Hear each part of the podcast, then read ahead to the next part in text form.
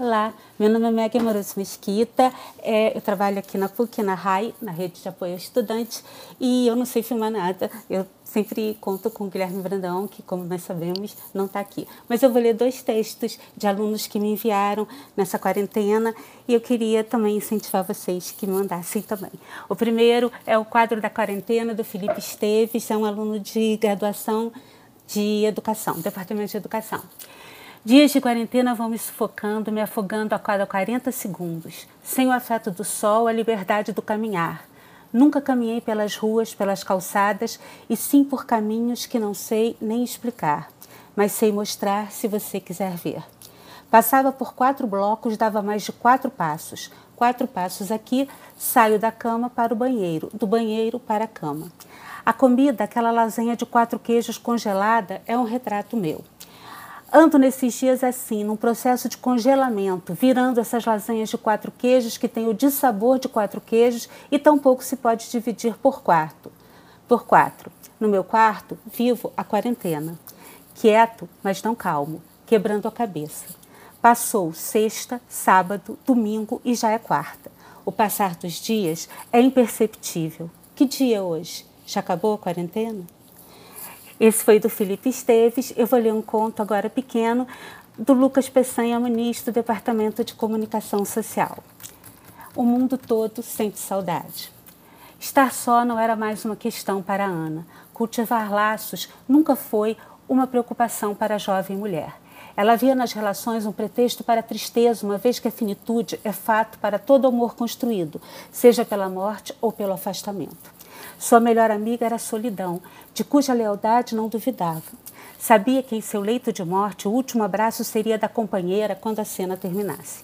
Por isso, quando ouviu as recomendações para nenhum contato físico, para isolamento social, tudo por tempo indeterminado, não se assustou. Não se abateu ainda que o contexto fosse de uma pandemia desconhecida, mesmo no avançado século XXI. Não sentia as intensidades que o planeta em pausa sentia e não sabia que tais efervescências da alma davam à situação uma razão para ser vivida.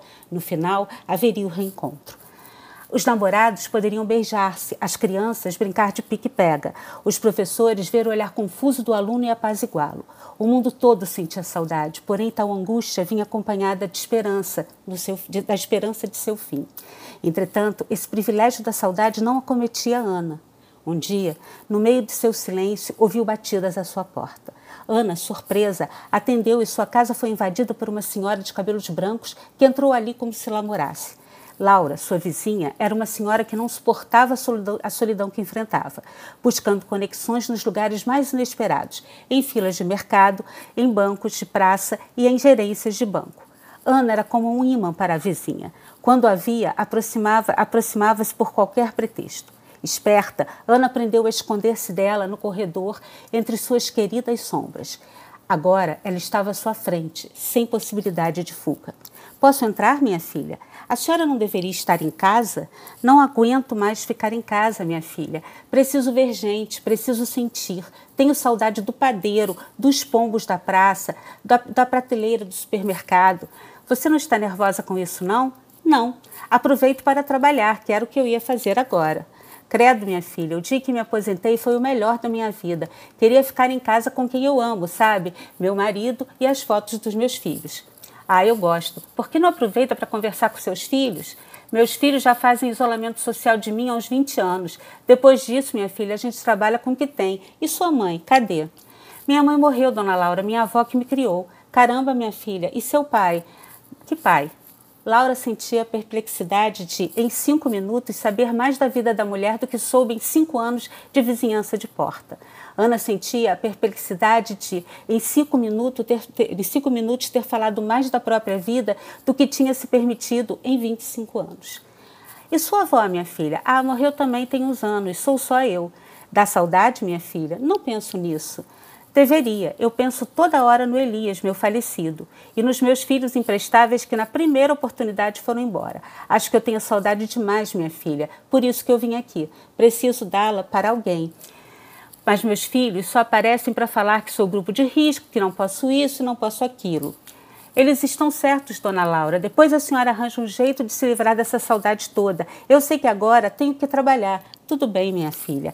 Não vou mais te atrapalhar, mas antes queria fazer uma coisa que não me deixam mais. Vai ser nosso segredo, combinado? Por quê? Quando percebeu, Ana já estava sendo envolvida em um abraço por Laura e de repente sentiu tudo de que fugia. Dentro de Ana, os namorados se beijaram, as crianças brincaram de pique-pega, os professores sanaram o olhar de dúvida do aluno e sua avó abraçou-a uma, uma última vez. E com a morte precoce da amiga Solidão, Ana tornou-se parte do mundo, pois naquela quarentena o mundo todo sentiu saudade. Obrigada, os textos são lindos. Obrigada ao Felipe Esteves, obrigada ao Luca, Lucas Peçanha, obrigada a você que está ouvindo e se quiser pode mandar texto para gente. Tchau, até semana que vem.